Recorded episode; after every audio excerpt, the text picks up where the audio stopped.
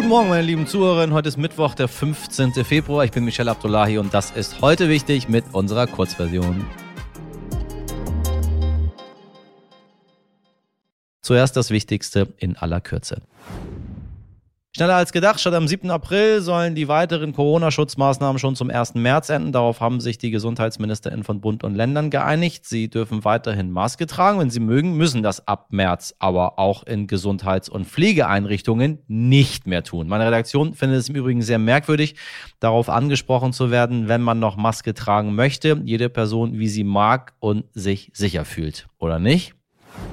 Und auch heute gibt es zwei nicht so schöne Nachrichten, die uns mal wieder zeigen, wie real die Klimakrise doch ist. Neuseeland hat einen landesweiten Notstand ausgerufen, obwohl dort im Moment Sommer ist, der eigentlich trocken und warm sein sollte, jagt ein Unwetter das nächste. Gerade wütet der Tropensturm Gabriel und der Katastrophenschutzminister Kieran McAnulty sagte deutlich, das ist eine signifikante Katastrophe mit einer wirklichen Bedrohung für das Leben von Neuseeländern. Aber nicht nur in Neuseeland spielt das Wetter verrückt, auch in Südafrika haben überdurchschnittlich schwere Regenfälle dafür gesorgt, dass die Regierung wegen Überschwemmung in sieben der neun Provinzen den Katastrophenfall ausgerufen hat.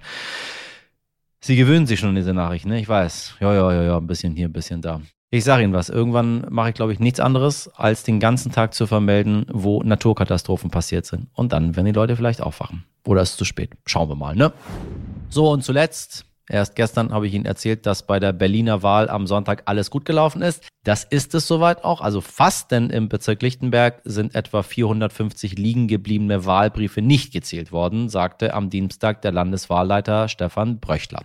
450, das ist zwar peinlich, aber eigentlich nicht viel. In diesem Fall könnte es die Wahl aber tatsächlich noch drehen, denn die SPD liegt gerade mal, Sie wissen es, 105 Stimmen vor den Grünen.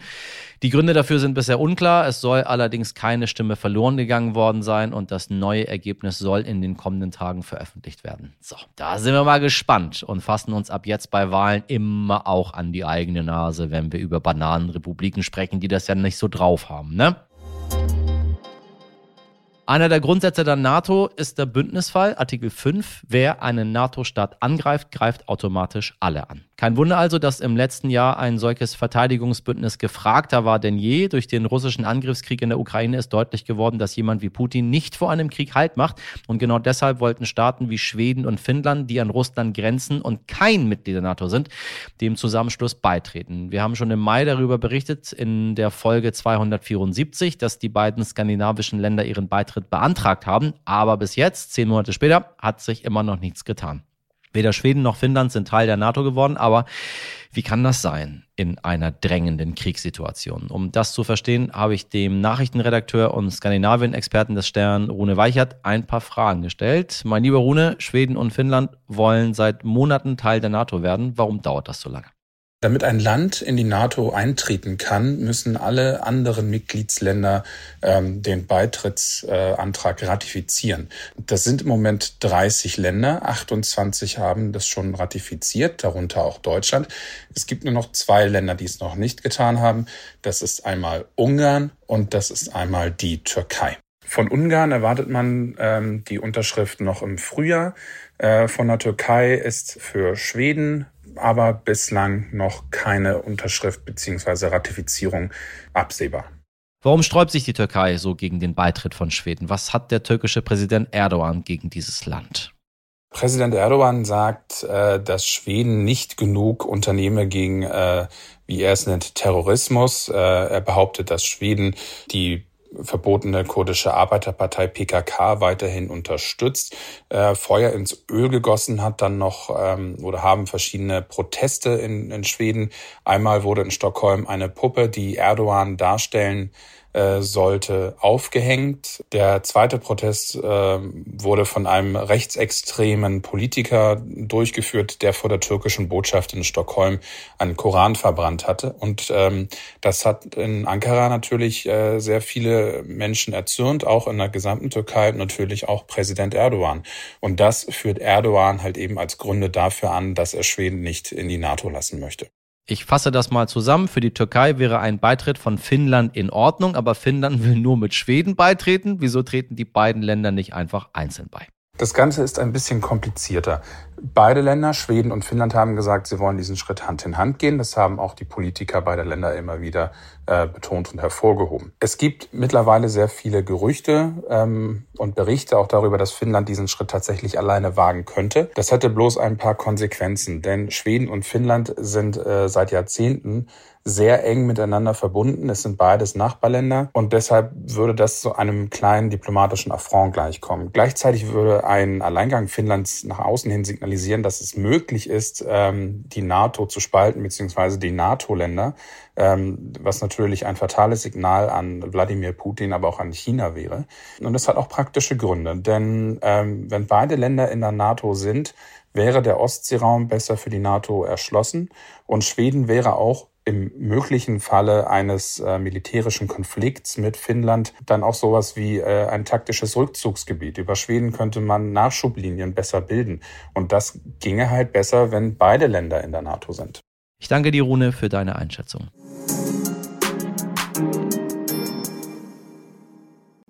Hilfe, ich bin nicht gut genug merkt eigentlich niemand, dass ich nur Mist erzähle. Oder bei dieser Beförderung fällt aber auf, dass ich eigentlich gar nichts drauf habe. Haben Sie diese oder ähnliche Gedanken schon einmal gehabt, liebe HörerInnen? Dann wird dieses Gespräch Sie interessieren. Wir schauen heute auf das Imposter-Syndrom, auch Hochstapler-Syndrom genannt und nicht zu verwechseln mit der eigenen Unsicherheit, die jede und jeder mal verspürt. Imposter haben extreme, extreme Selbstzweifel und sie sind fast unfähig, eigene Erfolge auch als solche zu feiern. Gewinnt diese Person einen Preis, scheint die logische Erklärung dafür zu sein, alles Quatsch, denen sind nur meine Fehler nicht aufgefallen. Wird man befördert, hat man das sowieso nicht verdient, alles Zufall, Glück, andere waren noch schlechter. Und das Absurde ist, oft sind besonders erfolgreiche Menschen davon betroffen, bei denen man es von außen am allerwenigsten denken würde. Die Psychotherapeutin Dr. Michaela Mutig ist heute hier und klärt uns über Imposter auf. Sie ist Fachärztin für Allgemeinmedizin und Psychosomatik, war Oberärztin an der Uniklinik in Tübingen und hat ein Buch über das Hochstapler-Syndrom geschrieben. Und morgen fliege ich auf. Denn neben ihrem Status als absolute Expertin, wie Sie vielleicht herausgefunden haben, nach all dem, was diese Frau schon gemacht hat, ja, ist sie auch noch selbst davon betroffen. Frau Dr. Mutig, ich grüße Sie ganz herzlich. Hallo, schön, dass ich da sein darf. Wir haben ein Thema, wo ich überlegt habe, ob mich das auch betrifft oder nicht. Ein bisschen, habe ein bisschen nachgedacht, ob mein ganzes Leben daraus besteht, dass mich irgendjemand als Hochstapler enttarnt, weil ich nicht so genau weiß, was ich hier überhaupt mache, oder ob ich das alles mache, weil ich es mir erarbeitet habe, oder ob ich das gar nicht kann. Sind das so die ersten Gedanken, die Menschen durch den Kopf gehen, wenn es, wenn es mit diesem, mit diesem Syndrom äh, losgeht? Ja, ganz genau. Also diese, diese Gedanken, äh, hoffentlich merkt keiner, dass ich es eigentlich gar nicht drauf habe. Und bin ich überhaupt richtig? Eigentlich habe ich doch diese Position, diese Auszeichnung, dieses Kompliment gar nicht verdient. Und immer wieder dieser Gedanke, ich spiele was vor und in Wirklichkeit bin ich gar nicht so gut, wie ich anderen Glauben mache. Das ist so ganz typisch. Wer hat das? Also gab es das schon immer? Also ob es das schon immer gab, können wir jetzt nicht sagen, aber ich gehe davon aus, dass es schon sehr, sehr lange gibt. Ähm, beschrieben ist es in den 80er Jahren von Pauline Clance zum ersten Mal. Und ähm, da haben dann, als das als äh, ja eine Beschreibung da war, haben sehr viele auch gesagt, das kenne ich. Und sehr viele auch sich wiedergefunden in dieser Beschreibung. Deswegen gehe ich davon aus, das gab es auch vorher schon. Aber es war letztendlich so, dass keiner drüber gesprochen hat. Wie äußert sich dieses Syndrom? Also wann wird es krankhaft? Also krankhaft wird es dann, wenn es die Lebensqualität deutlich beeinträchtigt, wenn es Karrierechancen unterbindet, wenn es krank macht. Ja, ja. Also das, es heißt ja, wir sprechen immer von einem Syndrom. Offiziell ist es noch nicht mal ein Syndrom. Es ist keine Krankheit an sich. Es ist ein Phänomen. Ja. Aber es kann zu einer Erkrankung führen. Es kann zu Depression führen. Es kann zu Angststörungen führen. Es kann auch zu körperlichen Erkrankungen führen, zu Burnout führen. Und spätestens dann sagt man, jetzt sollte man was tun. So, wir reden gar nicht von so ähm, unscheinbaren Menschen, die an diesem äh, Impostor-Syndrom leiden. Äh, um nur mal so zwei Namen reinzuwerfen: Michelle Obama äh, und die ehemalige Vogue-Chefredakteurin Christiane Arp. Mhm. Dann denkt man sich doch, erstmal besteht da ein Zusammenhang. A, beides Frauen. B, beides sehr erfolgreiche Frauen. Ganz oben. Ich kann noch ein paar Namen nennen. Tom Hanks, Albert Einstein. Das heißt, wir haben auch noch ein paar Männer dabei. Ja. Also es sind auch, also es sind Männer und Frauen betroffen. Man hat früher gedacht tatsächlich, dass es nur ausschließlich Frauen beträfe. Das stimmt nicht. Männer sind auch betroffen. Bei mir im Coaching sind sogar mehr Männer aktuell als Frauen. Also es sind auf jeden Fall auch betroffen. Aber gleichzeitig ähm, ist es tatsächlich so, dass wenn man in so einer Führungsposition ist, in einer Spitzenposition, sehr viele Blicke auf einem ruhen, sehr viele Erwartungen auch an eingesetzt wird, ist es sehr viel deutlicher zu spüren. Das heißt nicht, dass man erst in eine Spitzenposition kommen muss, um das Imposter-Syndrom zu kriegen. Wir kriegen es oft schon seit oder haben es oft schon seit der Kindheit. Aber je mehr, je höher wir kommen, je dünner die Luft da oben wird, desto mehr geraten wir unter Druck und desto mehr haben wir Angst, dass man uns auf die Schliche kommen könnte und sehen könnte, dass wir es doch eigentlich gar nicht drauf haben.